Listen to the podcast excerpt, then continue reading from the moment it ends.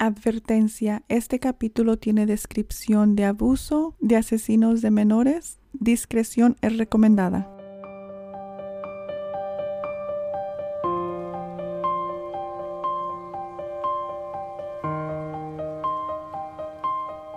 Montgomery County 911, where's your emergency?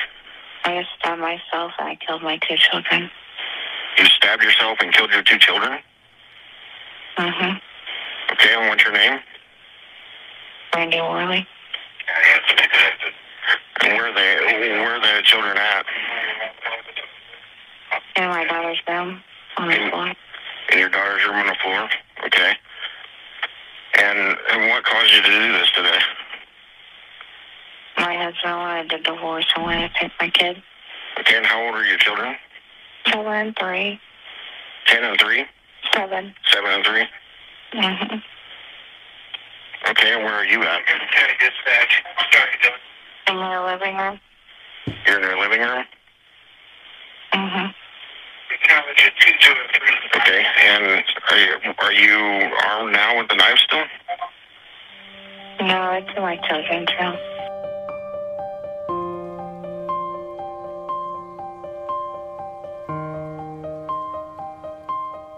Esta llamada al 911 fue hecha por Brandy Worley, quien asesinó a sus hijos y trató de matarse ella misma, porque su esposo le metió demanda de divorcio y no quería eh, que le ganara la custodia de sus hijos. Lo hizo simplemente por vengarse de él. Hola, bienvenidos al capítulo del día de hoy. Este capítulo es compuesto por dos casos de llamadas que fueron hechas al 911 donde podemos escuchar a Brandy, quien mató a sus hijos por el simple hecho de que quería vengarse de su esposo. El segundo caso se trata de Charlotta Bayer Bay, quien fue asesinada en su casa de Grand Rapids en Michigan cuando la policía no siguió el protocolo de una llamada de emergencia. Yo soy María Carapia y estás escuchando Historias Oscuras. Estos son dos casos escalofriantes de llamadas al 911.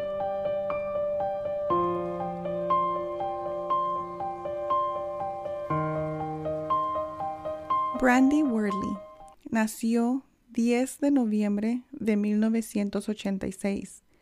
Es una mujer de Darlington, Indiana, quien mató a sus dos hijos en noviembre 17 de 2016. Las víctimas eran Tyler Daniel Clinton Worley. Nació en el año 2009. Él solo tenía siete años de edad. Y Charlie Rose Jean Worley nació en el 2013. Ella tenía tres años de edad. Tyler asistía primer grado en Sugar Creek Elementary School en Unincorporated Montgomery County, Indiana. Charlie estaba asistiendo a Wilson Early Learning Center, una escuela preescolar Crawfordsville. Brandy se casó con un ingeniero de computación, Jason Worley, en agosto del 2009, dos años después de ser novios. Shannon Hall, reportera de Journal and Courier, escribió que según Jason, los dos habían tenido una discusión y en el pasado ya se habían separado, pero había regresado por los niños. A pesar de eso, en la relación seguía teniendo fricción. En noviembre 15 del 2016, Jason Worley hizo una petición de divorcio. El abogado de Brandy Worley dijo que no había ningún reporte de abuso en la familia. Todo comenzó un día después de llegar a casa de haber asistido a una clase de baile de su hija Charlie. Brandy fue a la tienda de Walmart, Crawfordsville, Indiana, con el pretexto de que necesitaba comprar material para un proyecto de su hijo Tyler. De acuerdo a Joseph Bolser, el fiscal del condado de Montgomery, Brandy compró el arma, un cuchillo Kabar de Walmart, en noviembre 16. Cuando llegó a casa, inicialmente puso el cuchillo en el cuarto de Tyler. Ella le dijo a Jason que se podía dormir en la sala, pero él dijo que no, prefirió el sillón del sótano. Cuando Jason dormía en la parte del sótano de su casa, Brandy engañó a Tyler para que fuera al cuarto de su hermana Charlie, diciéndole a los dos niños que tendrían una pijamada. Ahí fue donde ella apuñaló a su hijo en el cuello. El niño gritaba mientras ella repetía las apuñaladas hasta que lo dejó sin vida. Charlie despertó por los gritos de su hermano y fue donde Brandy se acercó a ella y la comenzó a atacar en el cuello, igual que a su hermano. Después de que la niña quedó sin vida, Brandy intentó quitarse la vida de la misma manera, apuñalándose ella en el cuello. El cuchillo Kabar es un cuchillo de combate famoso por ser utilizado por el Cuerpo de Marinos de los Estados Unidos en la Segunda Guerra Mundial. Fue adoptado como un cuchillo de lucha en 1942. Este cuchillo es fabricado por Kabar Cutlery Company y es vendido en Walmart. Cuando el atentado hacia ella no funcionó, finalmente fue donde Brandy decidió llamar al 911 para reportar lo sucedido. Ella reportó a la operadora de que había tomado demasiado Benadryl y les dijo que ya había llamado a su madre y que ella ya estaba en camino. Su madre de Brandy no tenía idea de lo que había pasado. El operador de 911 rogaba que esto no fuera real, que los niños solo estuvieran heridos y no muertos. El operador llamó a la madre de Brandy, ella se lanzó a la casa de las víctimas y encontró a los dos niños en el piso llenos de sangre, y ella comenzó a gritar en horror de ver la escena en la cual sus nietos estaban sin vida. Los gritos de su madre fue quien despertó a Jason, quien dormía en la habitación del sótano. Cuando Brandy vio a Jason llegar donde ella estaba, ella lo miró a los ojos y sin remordimiento le dijo, Ahora no te podrás llevar a los niños. La policía llegó a la casa aproximadamente a las 4.30 de la mañana. La autopsia fueron practicadas en los hospitales Terre Haute Regional Hospital en Indiana. Brandy Worley fue admitida al hospital de Indianapolis en la Universidad de Indiana Health Hospital para tratar las heridas.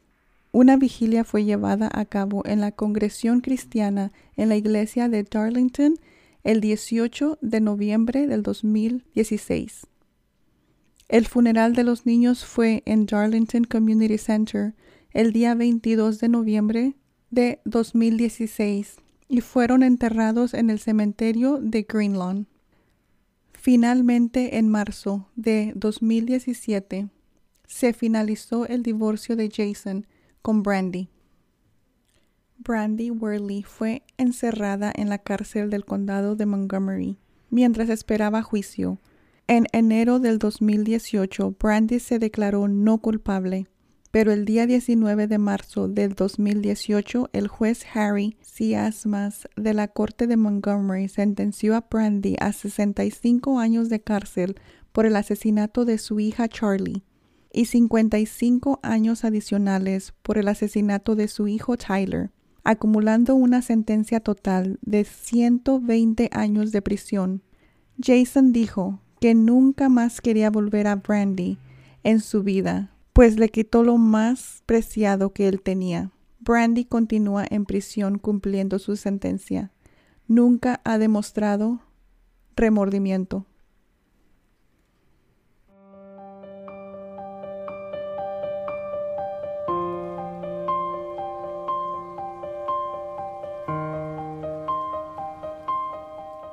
911 emergency.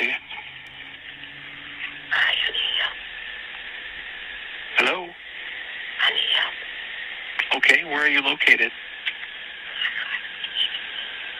I'm sorry, ma'am, I can't hear you.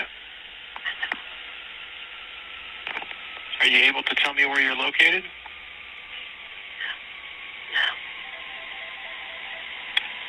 No. Are you at a 553 Sheldon Avenue Southeast. Please hurry now. Okay, I got Sheldon. What's the number?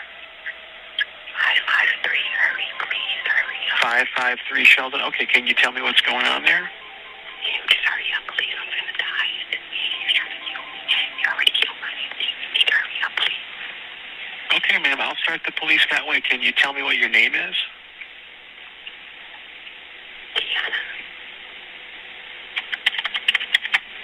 Who's the person who's causing trouble there? Please hurry up. He's about to kill me. Please hurry up.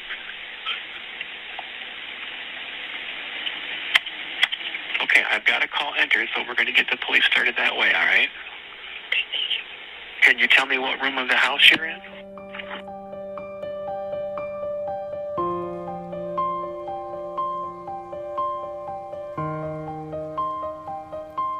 La llamada al 911 fue hecha en marzo 13, 2019. Esta llamada fue hecha en la ciudad de Grand Rapids, Michigan, por Keyona Griffin, de 25 años de edad.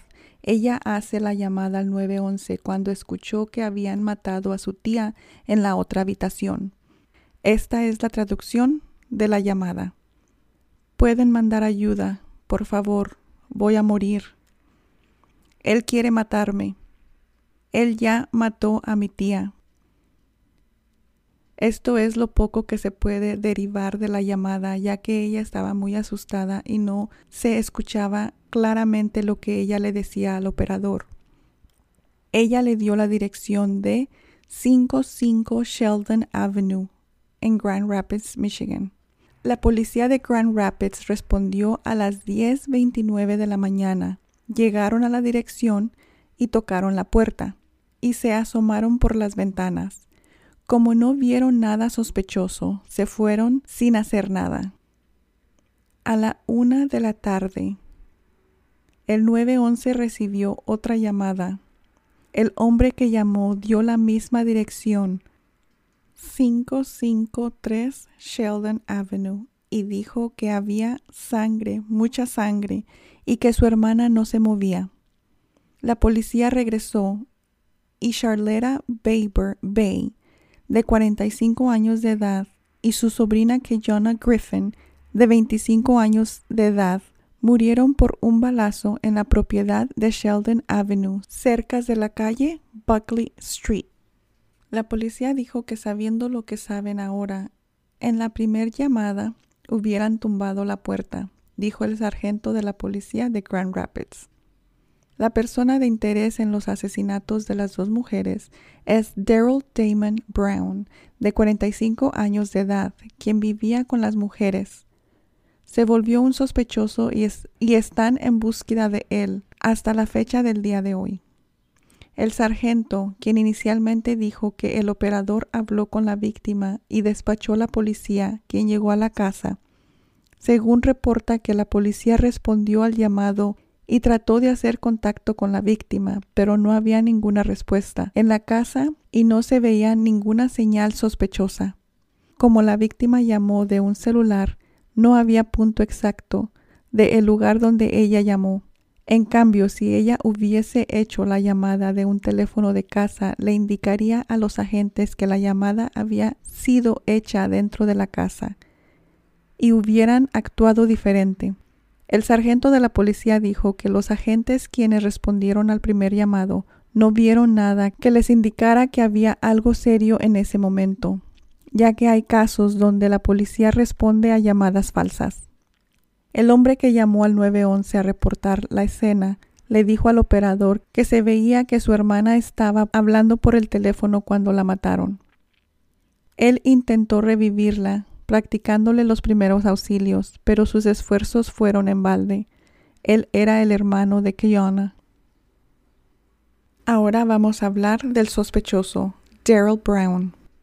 El reverendo Robert Dean aceptó a un vagabundo a que se quedara a dormir en una iglesia de Grand Rapids, llamada New Life Church of God of Christ, ubicada en Jefferson Avenue, por unos años.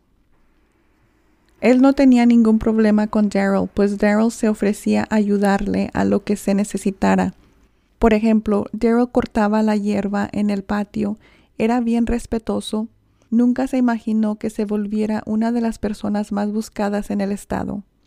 Daryl conoció a Charlotta Bayer Bay en una librería pública y los dos decidieron juntarse y comenzaron a vivir juntos.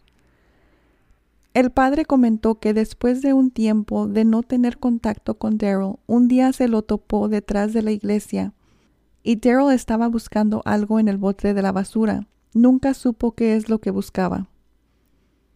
Después de unos meses, ya que Daryl vivía con Charlera, ella visitó al padre y le comentó que la relación con Daryl se había vuelto muy exigente.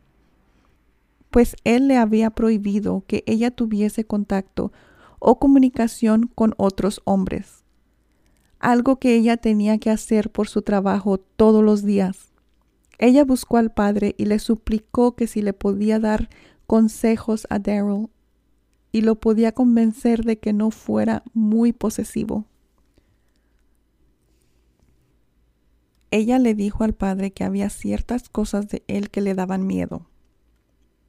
En ese mismo momento en el que ella estaba en la oficina de la iglesia con el padre, Daryl entró y le gritó diciendo, Yo le prohibí a ella que tuviera contacto con otro hombre.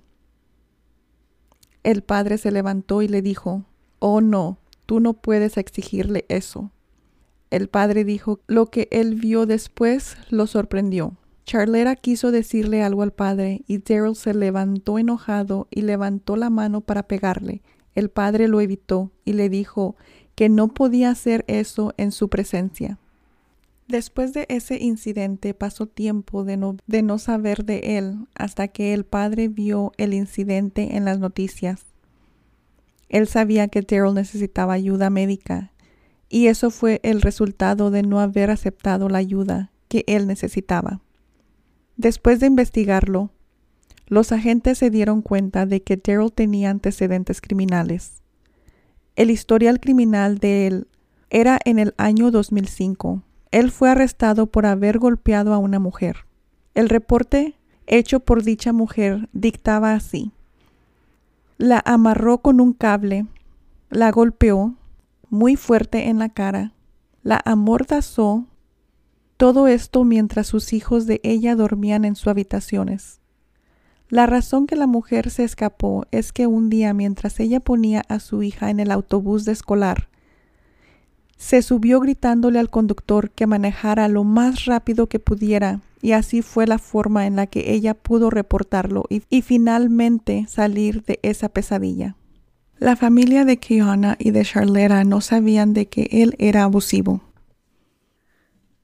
Onaya Griffin, quien perdió a su hija Kiana y a su hermana Charlera, dijo que él no se veía como un hombre abusivo. Se veía un poco raro, pero no peligroso. El único problema que ella veía es de que él no le gustaba trabajar. Pero la familia quería ver a su hermana feliz y como él era el novio de Charlera, no se oponían a la relación. A pesar de todo lo que pasó, la familia le pide a la comunidad de que por favor los ayuden a encontrar a Daryl Brown, ya que tiene familia en Michigan, Wisconsin, Ohio, Arizona, Georgia y Pensilvania. Si alguien tiene información del paradero de él, pueden llamar al número 1877 926 8332 y esto concluye el capítulo del día de hoy. Si les gustaría ver la información del sospechoso, pueden ir a mi página de Instagram. Ahí subiré una fotografía del sospechoso y la información donde podrán llamar. Déjenme saber sus opiniones y pueden comentar en las redes sociales. Si te quedaste hasta el final, muchas gracias. Y si tienes alguna historia de las cuales ustedes crean que sea buena para el podcast, déjenme saber. No se les olvide seguirme en las redes sociales. Estamos como Historias Oscuras Podcast. Pueden mandarme un correo electrónico a historiasoscuraspodcast1 arroba gmail.com. Esto fue Historias Oscuras. Hasta la próxima. Bye.